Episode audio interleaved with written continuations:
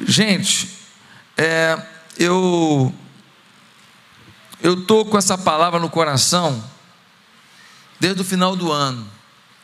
Eu não tinha preparado ainda uma mensagem, mas essa palavra já estava forte no meu coração. Eu já até citei aqui rapidamente o que eu vou citar agora. Mas eu hoje quero aprofundar uma, uma reflexão com você sobre essa situação que aconteceu. Eu fui numa formatura, na formatura do meu filho, de ensino médio, e lá estava discursando o diretor-geral daquela instituição, é aquele que coordena todas as unidades daquela instituição, daquela escola, é, não sei se fora do Rio também, mas pelo menos no Rio de Janeiro, todas elas. E esse rapaz foi aluno dessa escola, ele foi coordenador dessa escola e tal, virou diretor de alguma coisa lá e virou agora diretor geral. Ele fez uma história dentro dessa instituição. E ele falou uma frase para os formandos. E essa frase é uma frase que eu já tinha é, é, comigo, mas assim ela, ela, ela mexeu muito comigo porque queria eu ter falado isso para aqueles jovens, lendo a Bíblia, abrindo a Bíblia e falando, mas eu não podia fazê-lo. Mas ele falou uma coisa que eu falaria. E ele disse o seguinte: ele disse, eu decidi viver a vida que vale a pena. Eu decidi viver a vida que vale a pena. Desde esse dia que essa frase está na minha cabeça. Desde esse dia que essa frase que eu já conhecia, mas ela ficou martelando. E agora eu estava lá em viagem e um dia eu fui numa praia e eu fiz o esforço, o sacrifício de sentar diante do sol. E aí, quando eu estava naquela praia ali, eu comecei a preparar essa mensagem. Eu comecei a refletir. E a pergunta que eu quero te fazer é: será que a sorte é que determina a vida que vamos viver? Será que não temos opção?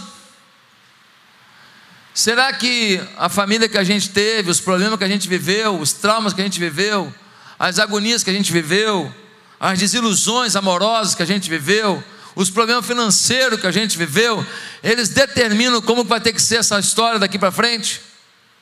Não tem jeito? Ah, pastor, tem jeito. Muita gente vai falar que tem jeito, mas não acredita.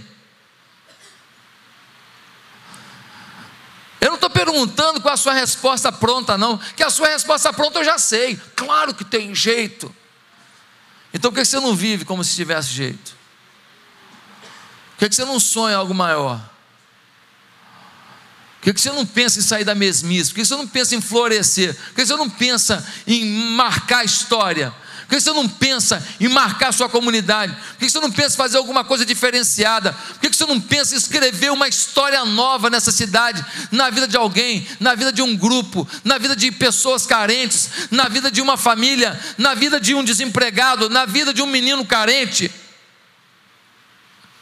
Meus amados irmãos, será que Deus decidiu que uns serão felizes em tudo e você nasceu para viver uma vida mais ou menos? Ou totalmente ruim? Será que a vida independe de mim?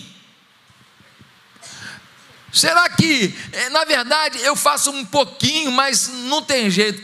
Quem nasceu numa condição, quem viveu uma condição, no fundo, no fundo, é muito difícil, é quase impossível revirar esse jogo, não tem jeito. São poucos, pastor, pode sim, mas é difícil. Será que é tão difícil assim? Eu quero falar de uma pessoa hoje que decidiu viver uma vida que vale a pena. O nome deles é José do Egito. Esse camarada, você sabe um pouco da história. Ele foi um homem temente a Deus. Ele foi um homem apaixonado por Deus. Ele foi um homem que passou por privações, desconfortos, mas ele prevaleceu. E ele, aos 30 anos de idade, se tornou o vice-faraó, o homem mais poderoso do reino mais poderoso da terra, que era o Egito. O Egito era o reino que tinha mais carruagens, mais tesouros. Eu agora, indo ao Egito, eu, eu, eu fui dentro daquela maior pirâmide do Egito. E você passa por um, um, um, um túnelzinho apertado e uma, assim, bem inclinado, mas eles botaram uma madeirinha para facilitar a sua subida, e você vai subindo ali, e você vai e chega na tumba, aonde tinha bilhões de dólares em tesouros. Pena que já tiraram, quando eu cheguei lá não tinha mais nada. Estava vazio. Bilhões de dólares de tesouros naquela tumba. E eu fui lá dentro. Quem tem claustrofobia não pode fazer aquele aquele, aquela visita. Ele foi o homem mais poderoso depois de Faraó. Só tem um detalhe: o Faraó virou a rainha da Inglaterra, não decidia mais nada. Só ia nas recepções. A cup of tea. Só para tomar um chazinho. Na verdade, quem conduzia a nação era esse jovem de 30 anos de idade, José um homem temente a Deus, um homem apaixonado por Deus, um homem entregue a Deus, um homem que Deus usava. Esse jovem decidiu viver uma vida que agrada a Deus. No capítulo 39, versículo 2 de Gênesis, lê comigo aí rapidinho. Deixe sua Bíblia aberta, nós vamos ler alguns versículos. 39, versículo 2. Diz o seguinte: sobre o lugar que ele trabalhava, o Senhor estava com José, de modo que este prosperou e passou a morar na casa do seu senhor egípcio. Quando este percebeu que o Senhor estava com ele e que o fazia prosperar em tudo o que realizava, agradou-se de José e tornou-o administrador de seus bens. Potifar deixou a seu cuidado sua casa, ele confiou tudo o que possuía. Irmãos, o camarada prosperava tudo, onde ele tocava. Se ele tocasse no celeiro da fazenda, o celeiro se tornava produtivo. Ele tocava na, na criação de animais, era produtivo. Ele tocava na, na, agricultura, tornava produtivo. Ele tocava na administração financeira, tornava produtivo. Ele virou agora o gerente geral da fazenda enorme, rica, de um homem poderoso no Egito chamado Potifar. Ele é o cara. Onde ele toca, a coisa avança.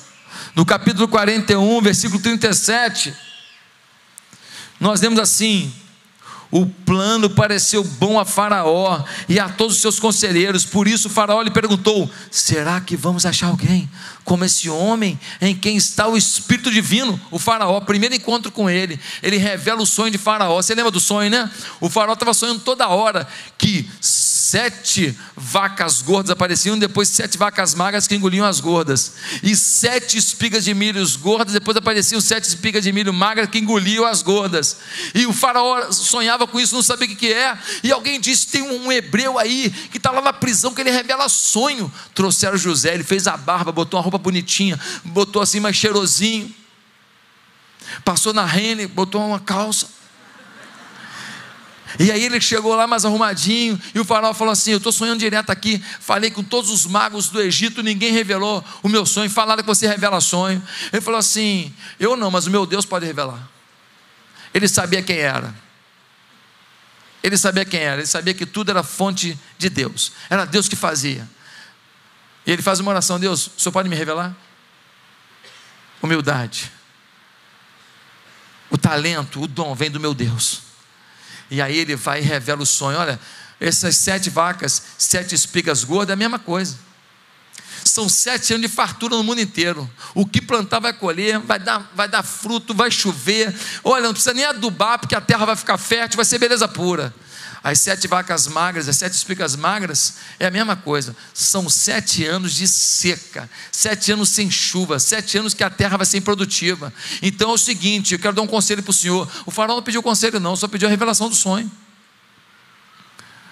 Uma pessoa inteligente, ela vê oportunidades. Uma pessoa inteligente, ela é proativa. Uma pessoa inteligente, ela não apenas fala o que mandaram ela falar, faz o que mandaram ela fazer. Ela pensa como fazer melhor, ela cria em cima, ela avança, ela surpreende. Essa igreja é a tua igreja, é uma igreja que avança, que surpreende, que inova, que cria. Você é filho dessa igreja, essa unção está na tua vida.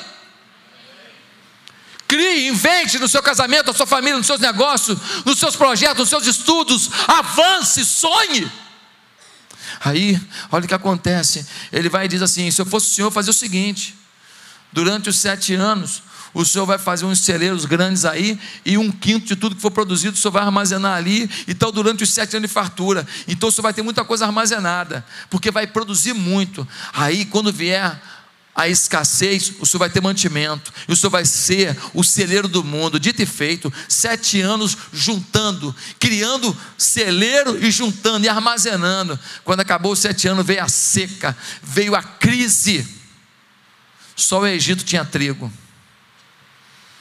só o Egito tinha cereais, só o Egito tinha prosperidade, o mundo inteiro tinha que vir no Egito. Você sabe o que aconteceu? O José comprou o Egito inteiro para Faraó. Não tinha mais um estrangeiro com propriedade lá. Não tinha mais uma multinacional com propriedade lá. Não tinha mais uma ONG que vem aqui para roubar nossa fauna e nossa flora com propriedade lá. Não tinha mais não. Ele comprou o Egito inteiro para Faraó. Ele enriqueceu Faraó assim, a mil por um. É a maior gestão administrativa financeira da história. É o cara que fez o Faraó se tornar o homem mais rico do mundo. Pensa num cara bem sucedido. Ah, pastor, que legal, hein? Então, será que a vida dele foi fácil? Será que ele virou isso porque a vida dele foi um mar de flores? Ele estudou em Londres, ou então ele estudou em Harvard, ou então ele estudou em, em Paris, ou em Coimbra? Será que ele fez curso de língua? Será que ele fez escola superior de guerra? Será que os pais dele eram milionários? Será que tudo veio de mão beijada? Você sabe a história. Eu não vou ler o capítulo todo, não. Começa a ler do 37 para frente aí. Essa história é linda, é lindérrima ele era o filho de Raquel. Jacó tinha duas mulheres. Porque ele foi enganado, ficou com Lia e com Raquel. Ele amava Raquel, mas o Labão, o sogro dele, enganou ele e botou a Lia na fita. E a Lia tinha um monte de filho. Aí, depois de muito tempo que a Raquel, que ele amava, deu um filho para ele, o nome dele, José. Aquele moleque virou a coisa mais importante da vida dele. Ele era apaixonado pelo garoto. Então, ele preservava o garoto. Ele dava mais carinho para o garoto. Todo mundo pegava firme, os meninos trabalhando. E o José não, ficava ali. Ele tinha uma roupa, diz, de, de é, manga longa. Quem tem manga longa não está pegando pesado. Quem tem manga longa não está capinando, não está. Ele tinha de manga longa, olha só. Os irmãos dele ficavam chateados. E o José também contava dos irmãos umas coisas. O negócio era ruim, ele era um adolescente. Ele tinha 16 anos, 17 anos. Então o que aconteceu? Os irmãos um dia decidiram matá-lo. Vem um e fala assim: não vou matar, não vou vender, ué. E Judá dá um conselho: estão passando alguns mercadores, eles vendem irmão. Agora imagina um garoto de 17 anos, vendo seus irmãos, falando assim: vai lá, o queridinho do papai. E ele amarrado aqui num bicho, amarrado num cavalo, e sendo puxado aqui. Fala, não faz isso não, faz isso não, por favor, não faz isso comigo não. Vai lá, o queridinho, morra. Imagina a cena dele sendo puxado por um animal para caminhar dias e dias até o Egito para ser escravo. Ele chega lá no Egito, ele é vendido no mercado. Aí o cara vai lá e olha, os estão bom, hein? Dente bom aí, ó. Menino bom, tá saudável. choveu o nariz, tal, ouvido, ah, bom. Compram ele, um homem Potifar compra ele. Um menino que andava com roupa de manga comprida, nunca fez nada, nunca trabalhou. Ele chega lá para ser o quê? Peão. Ele chega lá para pegar no pesado. Ele chega lá para meter o martelo. Ele chega lá para meter a foice. Ele chega lá para meter a pá. Ele chega lá para trabalhar que nem um louco. Ele fica cheio de caldo. Ele fica com dor nas costas. Ele não está acostumado com aquilo. Ele rala que nem um condenado. Mas isso aí não é o pior, não. O pior é quando ele ia dormir naqueles, naquela senzala cheia de escravo, e ele dormia num cantinho lá, onde tinha um, um pouco de feno, e ali ele deitava naquele feno ali, e ele ficava lembrando que o pai dele, talvez ele nunca mais visse o rosto do pai dele. E ele ficava lembrando que os irmãos ficavam rindo dele, quando ele estava indo para ser escravo. Duro era lembrar do porquê que ele estava ali. Dura lembrar que ele deixou uma história para trás. Dura lembrar que ele deixou um pai que o amava para trás. Dura lembrar que ele foi injustiçado. A vida de José não foi fácil, não. Ele podia viver o que agora? Ele podia viver de crítica, de murmuração, de lamento. Mas ele decidiu viver a vida que vale a pena viver. Ele decidiu viver a vida que vale a pena viver. Ele decidiu dar um chute na angústia. Ele decidiu dar um pontapé na, nos maus sentimentos. Ele decidiu não acreditar no pessimismo. Ele decidiu não acreditar que a vida tinha que ser daquele jeito. Ele decidiu dar uma chance para ele. E aos 30 anos, estou encurtando a história aquele moço que com 17 anos foi vendido, aos 30 anos ele vira o vice-faraó, o governador do Egito. Mais sete anos ele coordena a expansão e o acúmulo de materiais e cereais no Egito.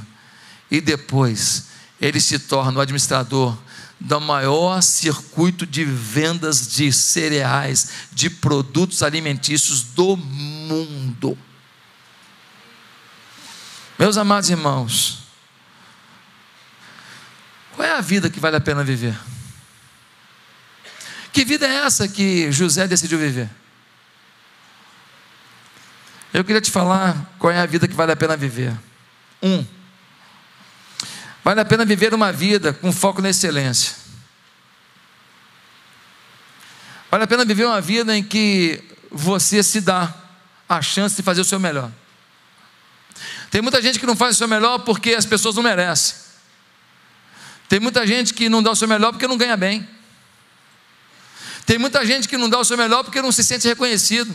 Tem muita gente que não faz o seu melhor porque acha que sua, sua casta, sua família é pobre, é, é favelada, é, é imigrante, é isso e aquilo, e você não pode fazer uma coisa melhor na vida e fazer uma diferença na vida. José não. José, José decidiu fazer o seu melhor com o que ele tinha. Ele foi para a fazenda. O que, que nós temos hoje? Que tudo que ele fazia prosperava. Ele chegou como um peão de obra. Ele chegou ali trabalhando no pesado. Em pouco tempo ele virou o quê? O administrador geral da fazenda. Você sabe a história, capítulo 39. A mulher de Potifar começa a interessar por ele. E aí, ela fala que ele tentou agarrá-la. O que acontece com ele? Ele vai preso. Agora ele vai se entregar. Agora não dá para ter excelência. Ele chega na prisão. O que, ele faz na prisão? Ele muda a história da prisão. Ele limpa a prisão. Ele fala: aqui, ó, vamos viver a melhor que a gente pode viver aqui. Vamos viver uma forma excelente aqui. Vamos viver com dignidade aqui. De repente o carcereiro pega a chave da prisão e dá na mão dele. Fala assim: ó, coordena esse negócio aí. Coordena o banho de sol, o futebol, faz o futebol de salão bota o pessoal para limpar, faz a escala da limpeza, ele começa a administrar a cadeia.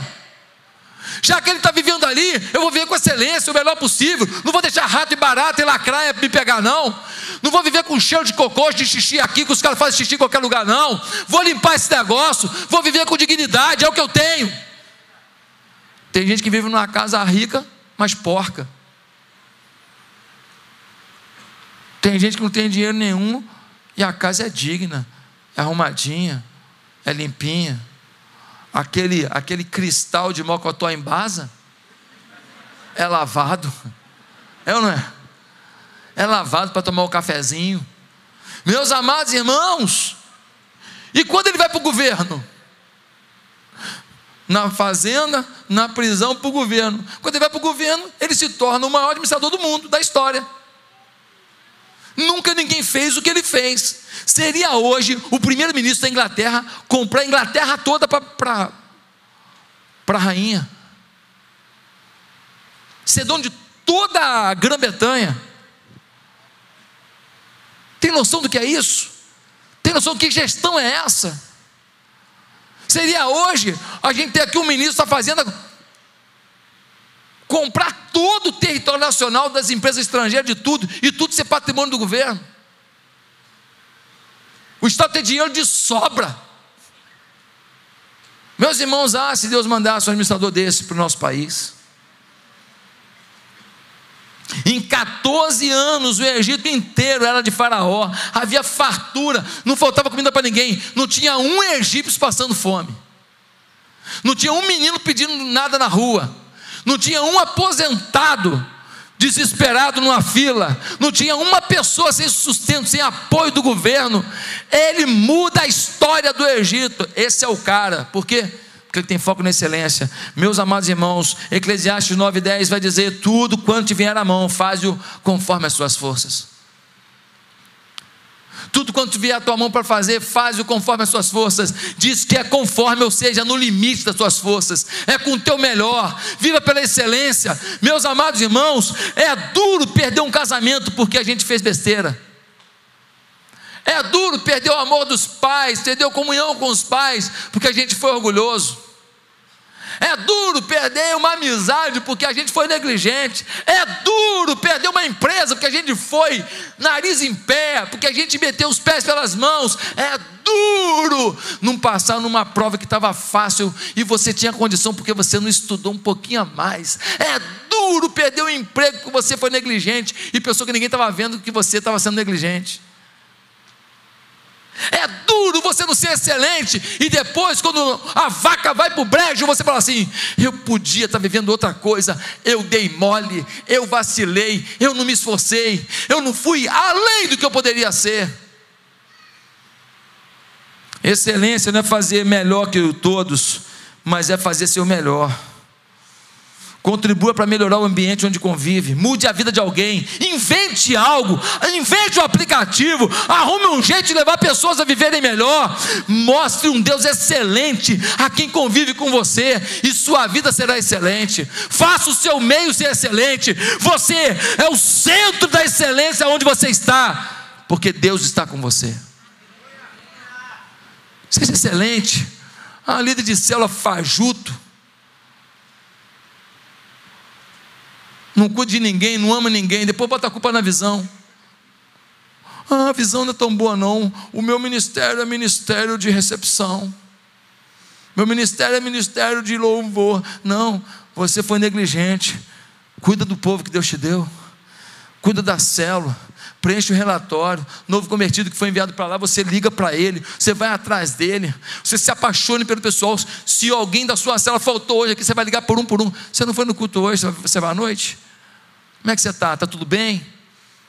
Pega o, o, telefone de cada pessoa da célula e o dia do aniversário. No dia do aniversário, ligue e dá feliz aniversário em nome do pastor Josué, em nome dos pastores de rede, em nome dos supervisores, em nome dos líderes de célula, em nome da minha mãe, do meu pai, da minha avó, do meu cachorro, do meu papagaio. Abençoa a pessoa. Chega na célula, pega aquele bolo Pullman, bota uma vela, bate parabéns, parabéns Parabéns. Meu irmão, faz alguma coisa. Brinca com a pessoa. Dá uma caixa de iPhone 7 para ela. Não tem o um iPhone dentro, mas a caixa está lá. Já é um começo. Presenteie essa vida.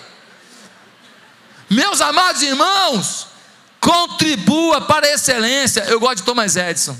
O Thomas Edison falou umas coisas que eu não concordo muito não, mas ele para inventar essa luz que a gente hoje tem aqui, né, para ele descobrir esse sistema todo, ele fez muito experimento. E quando ele já estava lá com uns 10 mil experimentos que não tinha dado certo, alguém falou assim: Você não vai desistir, não? Sabe o que ele disse? Ele falou: Acabei de descobrir mais um jeito de não fazer. Acabei de descobrir mais um jeito de não fazer. Ou seja, uma hora eu descubro o jeito de fazer. Descobriu.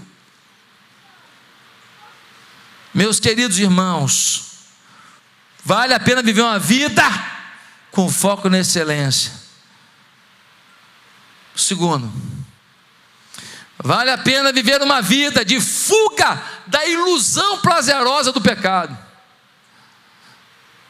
Fala comigo assim: ilusão Ilusão. O pecado, ele vem, ele vem bonito, gostoso, cheio de raguendais em cima, aquele sorvetão, com ketchup, ele vem assim com, com molho, ele vem adocicado, ele vem com japonês, ele vem com picanha, ele vem com catupiry. Meu irmão, o pecado quando vem, ele vem bonito, senão ninguém pecava. Mas vale a pena viver uma vida de fuga da ilusão, da ilusão prazerosa do pecado. A mulher de Potifar ficou em cima do José. José, se deita comigo. Pastor, mas a mulher era muito feia. Ô, irmão, ela é a mulher de um cara, um grande oficial do Egito. Ela vai no melhor salão de lá. Ela botou botox ela fez um negócio assim, uma recalchutagem poderosa. Era uma mulher bem tratada, meu filho. Não tem uma mulher feia, agora é mulher mal cuidada e mulher bem cuidada. Tem cada negócio assim diferente, de repente fica bonito, você fala, oi, é ou não é? É ou não é? Às vezes a mulher é bonita e está feia, por quê? Está triste, está amargurada, está maltratada, né? a cara está com aquela cara de, de morte mas a mulher bem cuidada é bonita. Você é bonita, minha irmã. Nós temos um detector de feiura ali na porta. Quando uma feia tenta entrar, toca o sineta. Você não entrou e tocou, você é linda. Amém? E você é lindo, meu irmão. É lindo o detector para mulher e para homem. Você é lindão, careca, gordinho, baixinho, galtão, moreno, branco. Não importa, você é lindo. Deus te abençoou. Meus amados irmãos, olha só. Ela foi um dia e ela fala assim: hoje ele não me escapa. Ela pega aquele perfume de almíscar do deserto, dá a borrifada ela bota uma roupa bonita. Ela bota um batom vermelho tentação. Ela pede os funcionários da casa para cada um fazer alguma coisa longe dali. E ela sabia o horário que o José ia lá fiscalizar alguma coisa na casa. Quando ele entra na casa, ela fecha a porta e fala: Agora você é meu. O que, que você faria? Vamos negociar. Não, querida, por favor. Acho melhor não. Sabe por que muita gente cai em pecado besta? Porque negocia. Com pecado não se negocia, porque pecado tem mania de ganhar negociação. Só tem um caminho para pecado que você tem vontade, para coisa que é a tua área de fraqueza. Só tem um jeito, fuja. Fuja de conversa no zap zap, fuja de conversa no Face. Ah, uma ex-namorada lá de, de 1997. Lá naquela boate de Bangu. E ela vai e fala: Ah, achei teu Face, tá tudo bem? Tá tudo mal. Mas pode melhorar se você conhecer a minha esposa, a mulher de Deus, a minha gata os meus filhos, a minha igreja. O meu pastor prega na Band. Ele é famoso lá no, no presídio. Nós temos lá 102 irmãos amados que nos escutam todos sábado e domingo lá. Todos convertidos com discipulado a um. Lá em Bangu. Eles dizem que são a igreja batista atitude do cárcere em nome de Jesus. Meus amados irmãos, dá uma olhada nisso. O que, que ele fez? Capítulo 39, versículo 12. Ela o agarrou pelo manto e voltou a convidá-lo: Vamos, deite-se comigo. Mas ele fugiu da casa, deixando o manto na mão dela. Vale a pena viver uma vida de fuga dos desejos que preenchem um momento da nossa vida, mas destroçam toda a nossa existência. Vale a pena. Vale a pena abrir mão de momentos de prazer para ter integridade, para ter paz, para não precisar ficar escondendo o que você conversa no, no WhatsApp, para não precisar ficar escondendo o que você consulta na internet. Vale a pena ter paz. Meus amados, tenho visto que muitos têm sido convencidos por argumentos precários. Por quê? Porque decidiram valorizar o que seus desejos impõem. Há pessoas que não querem ser conduzidos pelo que a Bíblia diz, pelo que a sociedade diz, pelo que os pais dizem, eles querem ser conduzidos pelos seus desejos, e os seus desejos cegam sua razão, os seus desejos cegam sua espiritualidade, os seus desejos cegam os bons conselhos, os seus desejos são terríveis, os seus desejos são enganosos.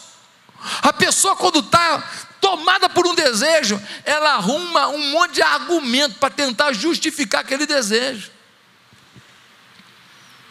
Pecado é pecado, querido. Ah, pastor, mas essa igreja aqui condena os pecadores. Não, essa igreja aqui salva os pecadores pelo nome de Jesus. Essa igreja aqui, ela tem preconceito com os pecadores. Não, querido, mas ela não vai compactuar com o pecado. Ela não pode falar assim, está certo. Tá, não, tá, não pode dizer isso. Está certo, não está. Não está, não está. Está errado. Está errado fazer sexo fora do casamento. Está errado. Está errado. A consequência é terrível. Depois você casa por causa de um motivo banal, que não segura casamento, que é o sexo. É importante, muito importante, mas não segura um casamento, não traz paz para o casamento, não traz eh, confidência para o casamento, não traz cumplicidade para o casamento, não traz paixão missionária para o casamento, não traz temor a Deus para o casamento, querido. A igreja quadrada, quadrada nada, quadrada nada, você que não entende nada. Você quer viver um momento, então você justifica. Você não quer viver um futuro com Deus. Você não quer ver a presença de Deus. Você não quer a bênção de Deus. Você quer viver o que é? Não, meu desejo é meu desejo, então vou viver. Ah, pastor, eu sou crente, mas não sou religioso. Na minha casa eu tenho um barzinho. Eu tomo meu uísque. Vai. Vai. Pastor, a Bíblia diz para não se embriagar. Não diz para não beber. Tudo bem. Concordo com você. Será que o seu filho vai entender assim também?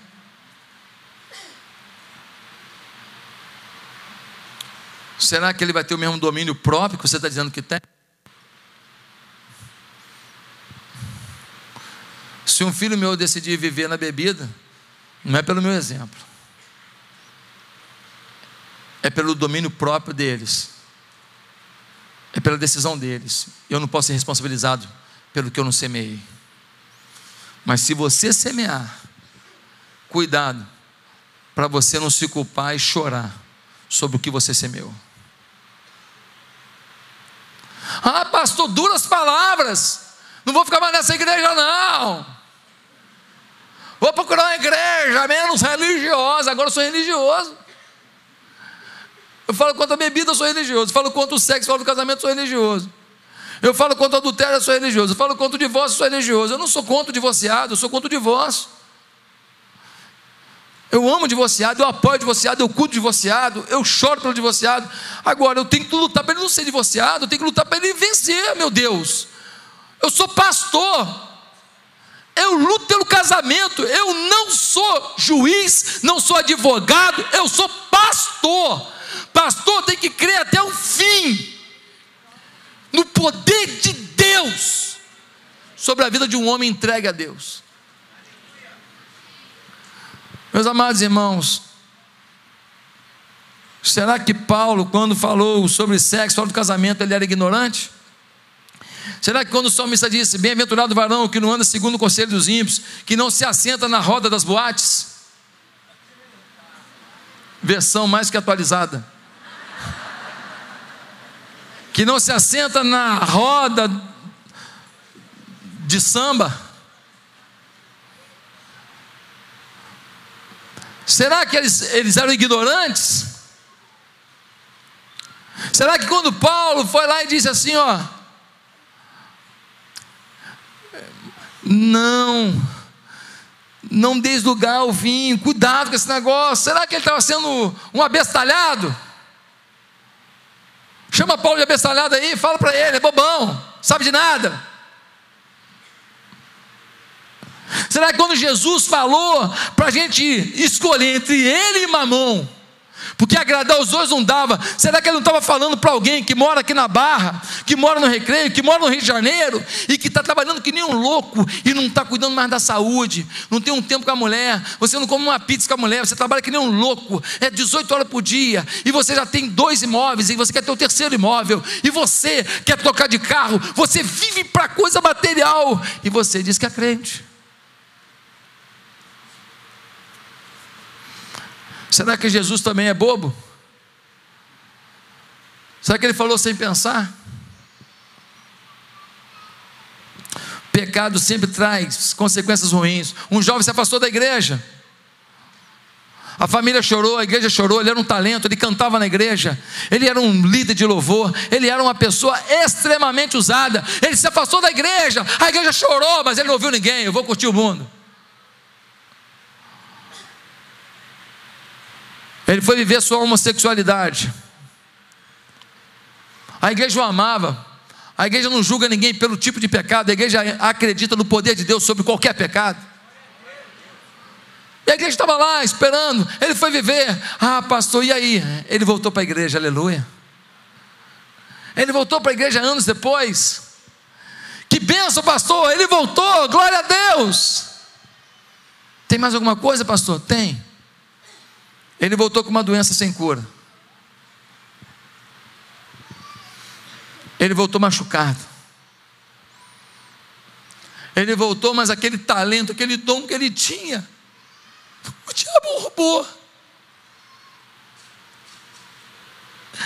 O diabo roubou. Ele agora não conseguia mais servir a Deus, se sentir em Deus viver para Deus, um talento. Vale a pena? Vale a pena viver uma vida de fuga da ilusão prazerosa do pecado. Em terceiro lugar, vale a pena viver uma vida perdoadora. Vale a pena viver uma vida perdoadora.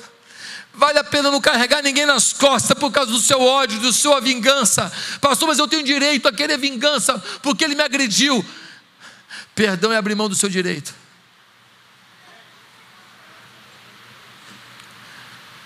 Vale a pena viver uma vida de liberação dos pecados dos outros, dos erros dos outros. Vale a pena não levar em conta a palhaçada que falaram de você, a mentira que falaram de você, a maldade que fizeram com você. Vale a pena. Vale a pena viver uma vida de liberação da ofensa, de não querer se vingar, de deixar na mão de Deus, de relaxar, de ser bem-humorado, de brincar com a acusação leviana que fizeram contigo. Vale a pena. Dá uma olhada no que aconteceu com ele. Após sete anos de fartura, já eram dois anos de fome na terra. E lá na terra do pai dele, com os irmãos dele, a fome chegou. O pai dele, o Jacó, vai dizer para os irmãos de José: Vocês têm que ir lá no Egito e comprar comida, só tem comida lá. Os irmãos dele, dez. O irmão de José, mais novinho, irmão de pai e de mãe, Benjamim, o pai não deixa ir só vão os dez irmãos mais velhos que José. E os dez vão para lá. Quando chega lá, quem é o governador do Egito? José. Ele está com roupa de egípcio, cabelo de egípcio, barba de egípcio, pintura de egípcio. Ninguém reconhece ele. Mas ele reconheceu os irmãos. Quando ele vê os irmãos, ele manda trazer os irmãos para perto dele, ninguém reconhece ele. Ele não fala na língua dos irmãos, ele fala em egípcio com tradutor. Ele fala: Vocês são espiões, vieram espiar nossa terra. Ele fala: Não, não, não, em vez de só comprar comida, nosso pai é velho, está precisando de comida, nossa família precisa de comida. Não, vocês são espiões. Não, não, a gente tem nosso pai. O que mais você tem? Eu tenho um irmão, um irmão mais novo. Cadê ele? Está lá com meu pai. Ué, então faz o seguinte: um de vocês vai ficar preso aqui. Vocês vão lá buscar o pai de vocês, o irmão de vocês, para eu saber que vocês não são espiões. José está armando. Simeão fica preso, eles voltam para o pai. O que eles compraram de trigo, José manda devolver o dinheiro. Eles chegam na bolsa deles e a prata está toda lá, eles não entendem nada. Mas eles vão para a casa do pai. Chega lá e fala: Pai, Simeão ficou preso. Nós temos que levar Benjamim, o nosso irmão mais novo, o irmão de José, até lá. Senão eles vão deixar Simeão preso. O pai fala: Meu filho pequenininho não vai sair daqui não. Meu filho mais novo não vai sair daqui não. Meu jovenzinho não vai sair daqui não. Não, vocês já me mataram. O José morreu. Já perdi José. Vocês falaram que uma fera destroçou José, engoliu José. Vocês trouxeram uma roupa toda ensanguentada. O meu filho morreu na mão de uma fera. Eu não quero perder outro filho, não. Vocês não vão levar. Pai, mas a gente não pode voltar lá então. Só que a comida acabou. E a seca não passou. Não tem como plantar e colher de novo. Não tem como ter comida de novo. Eles têm que voltar no Egito. Eles convencem o pai, o pai fala: senão a gente vai morrer, não tem jeito, não leva Benjamim. Eles levam Benjamim. Quando chega lá, José recebe eles. Quando vê Benjamim, José fala: Ah, esse é o irmão mais novo. Ele sai da sala e vai chorar. Será que José já tinha perdoado seus irmãos? Bem, eu acho que sim. Porque o nome do primeiro filho dele era Efraim, significa Deus me fez esquecer. O nome do segundo filho dele era Manassés, que significa Desculpa, o primeiro filho é Manassés, Deus me fez esquecer. O segundo filho, Efraim, Deus me fez prosperar. O nome dos filhos dele já está dizendo o seguinte: eu já esqueci o que me fizeram e eu prosperei, está tudo bem. Mas, meus irmãos, uma coisa é você perdoar, outra coisa é você ver, é você olhar, é reviver aqueles sentimentos todos de rejeição, de ser expulso de casa, um menino, para ser um escravo numa terra estrangeira. Quando ele vê Benjamim, ele sai da sala, ele chora, chora, chora. Depois ele lava o rosto e volta. Ele manda fazer um almoço, todo mundo almoça, ninguém está entendendo nada. Depois ele manda que eles voltem para casa, mas ele pega uma taça de prata e fala assim: bota na mochila do Benjamim. Alguém bota na mochila do Benjamim. Quando eles estão saindo do Egito, a polícia de José vai até lá e fala que um de vocês ganharam almoço, ganharam tudo do bom e do melhor e roubaram o nosso governador. Não, a gente não fez isso não. Então nós vamos conferir. E aí eles foram olhando mochila por mochila e quando chegaram na mochila de Benjamim, estava lá a taça de prata. Por que eles colocaram? Eles dizem: vocês podem ir, mas o Benjamim vai ficar como escravo do nosso Senhor a ficha cai entre eles. Está vendo? Nós estamos pagando cada porcaria que nós fizemos com José. Está vendo? A consequência chega. Agora, como é que nós vamos voltar para lá? O nosso pai vai chegar lá e falar: cadê o Benjamim? Ah, virou escravo. O nosso pai vai morrer na hora. Eles se desesperam, a ficha caiu, eles estão arrependidos, eles sabem que estão pagando o preço do seu pecado. E aí o que eles fazem? Eles vão até lá e dizem assim: por favor, não faz isso não. Aí vem Judá, aquele que deu a ideia de vendê-lo, e fala: aqui, eu fico como escravo no lugar dele. Mas por favor, nosso pai é velho, ele não vai aguentar saber que Benjamim morreu. Por favor, por favor, eu fico uma escrava aqui, eu me entrego, meus filhos nunca mais vão me ver, minha mulher nunca mais vai me ver, ninguém vai me ver, minha família vai me ver, mas eu fico como escravo. Mas não deixe meu pai morrer de desgosto, não. Quando eles mostram esse quebrantamento, José manda todo mundo sair da sala. Ele rompe num grito de choro e diz: Ah! E ele fala na língua hebreia, não mais em egípcio, não mais em árabe. Ele fala: Eu sou José. Meu Deus! Fica todo mundo, que nem aquele, aquela foto que a gente faz agora, fica todo mundo assim. Como é que é o nome daquilo mesmo? Como é que é? Hã? Manequim Challenge. Mannequin Challenge. Ficou todo mundo pasmo. E aí, meus irmãos, é bonito de ver a história. No capítulo 44, 45, versículo 4, ele fala assim: Chegai-vos a mim. Esse chegai-vos não é vir para perto. No hebraico, esse chegai-vos é cheguem para mim intimidade. Cheguem para o meu relacionamento. Cheguem para o meu amor. Chegai-vos a mim. Eles começam a se aproximar de José. José chora o choro do perdão. E ele faz uma proposta: não fiquem mais longe de mim,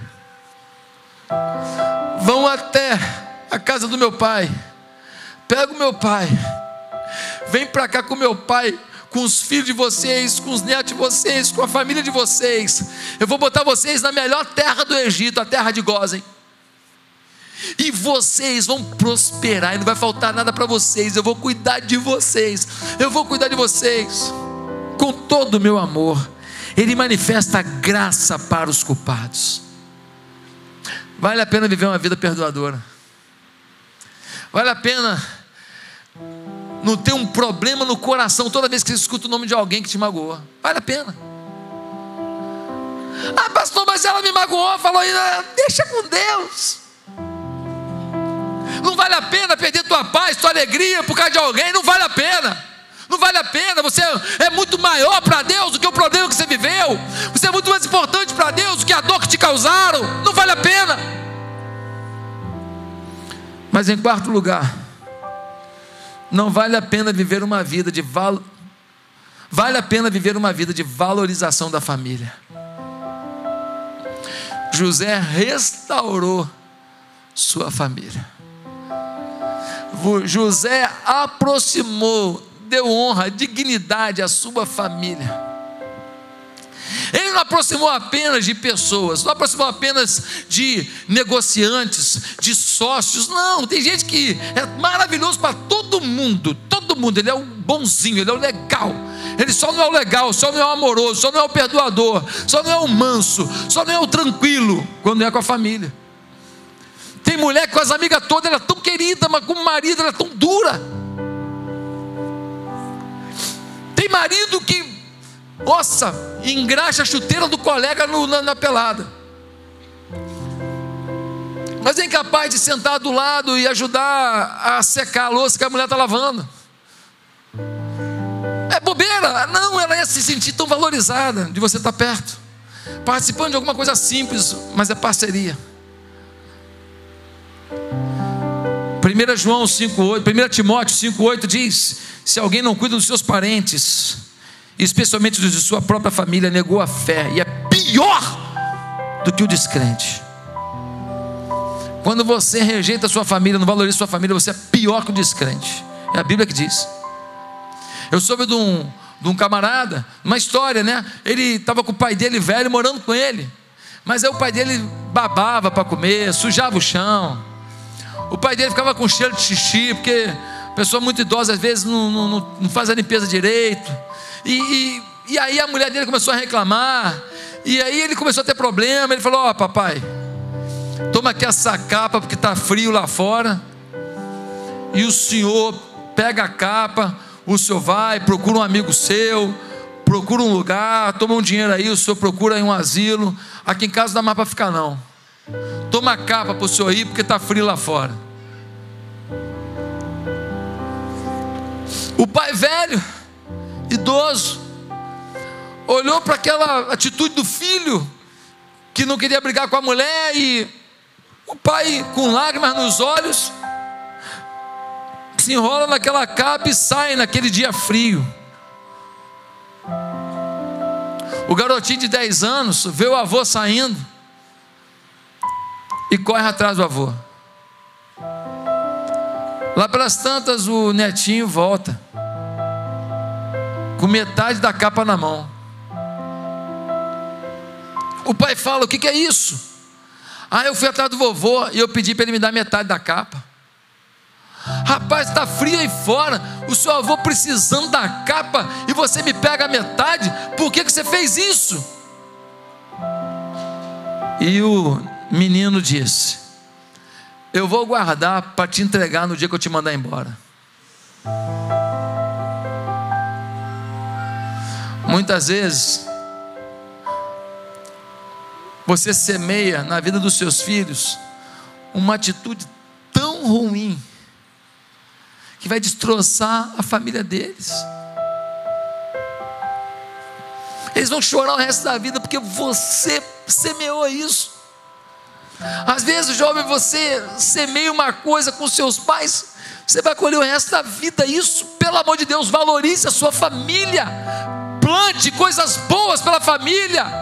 Não desista da família e não desista da família de fé. Ah, essa igreja aqui tem problema demais.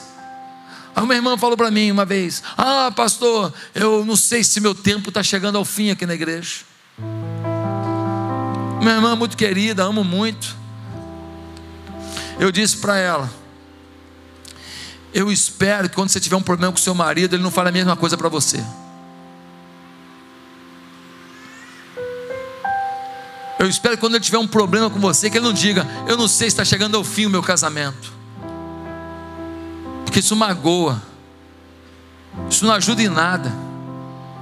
Quando tem problema na nossa família de fé, a gente conserta, a gente se apoia, a gente chora, a gente ora, a gente jejua, porque nunca duvide do amor dessa igreja, do sonho dessa igreja, da simplicidade de coração dessa igreja. Duvidar disso, não admito.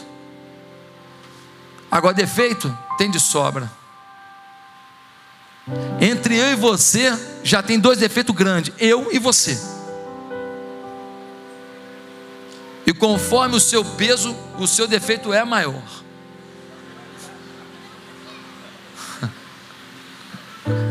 Para terminar, vale a pena viver uma vida sensível aos propósitos de Deus.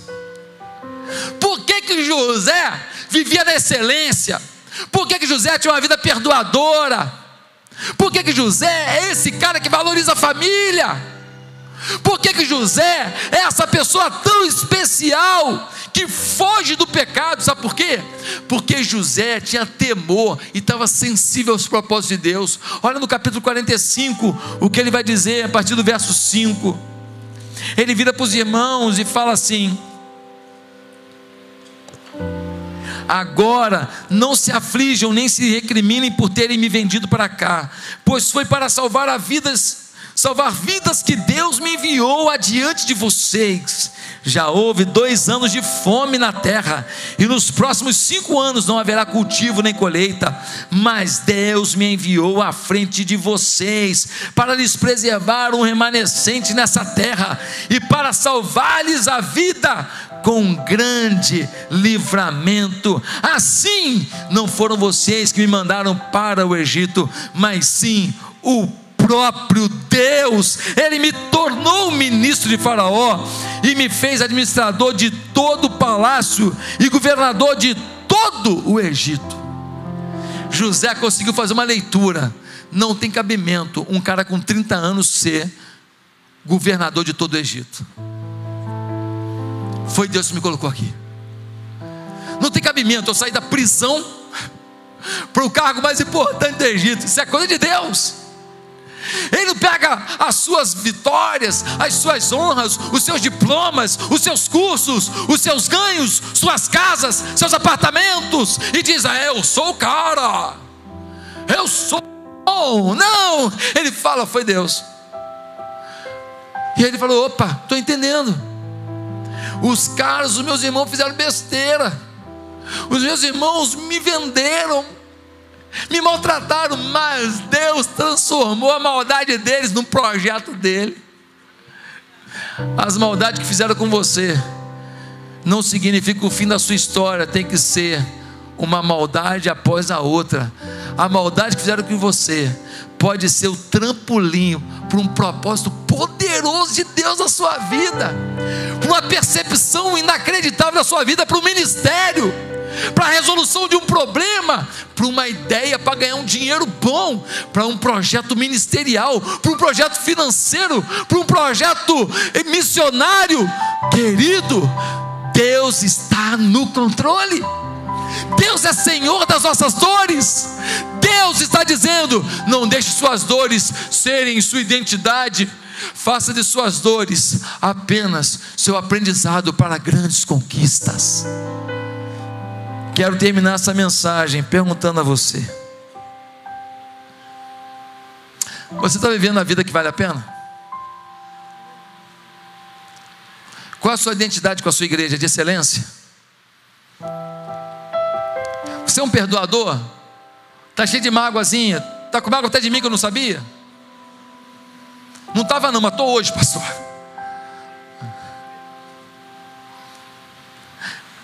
Você está vivendo a vida que vale a pena? Você está realmente valorizando família? Você está vivendo a vida que vale a pena? Você está sensível aos propósitos de Deus? Quero pedir que todos curvem a cabeça agora.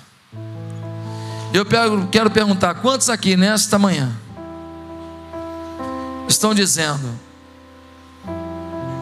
Eu quero que o Senhor Jesus entre no meu coração agora, mude a minha vida, me faça ser tudo aquilo que Deus planejou. Eu quero ser tudo aquilo que Deus quer que eu seja. Eu quero me entregar, eu quero estar sensível a Deus. Eu quero mudar minha forma de viver. Eu quero o poder de Deus na minha vida. Eu quero a glória de Deus na minha vida eu vou perdoar, eu vou inventar um negócio novo, eu vou fazer um aplicativo, eu vou inventar um ministério, eu vou ser o melhor líder de célula, eu vou dar o meu melhor para a vida, independente do, do aplauso, independente do recurso, independente do salário, eu vou viver na excelência de Deus, porque eu sei que Deus tem propósito e minhas dores não vão determinar minha vida. Você quer hoje entregar a vida a Jesus? Quer que Ele seja Senhor da sua vida? Você nunca fez isso? Uma entrega completa? Então onde você está? Curva a sua cabeça e faça uma oração. Ninguém precisa ouvir. Diga assim onde você está. Santo Deus, nesta manhã eu entrego minha vida a Jesus. Eu peço perdão dos meus pecados. E eu quero declarar que eu vou viver uma vida de excelência, uma vida perdoadora eu vou viver uma vida do jeito que Deus quer que eu viva, sensível à voz de Deus. Meu Pai, eu quero fugir do pecado, eu quero viver a beleza da fé. Entra na minha vida, Jesus. Me salva, em nome de Jesus. Amém.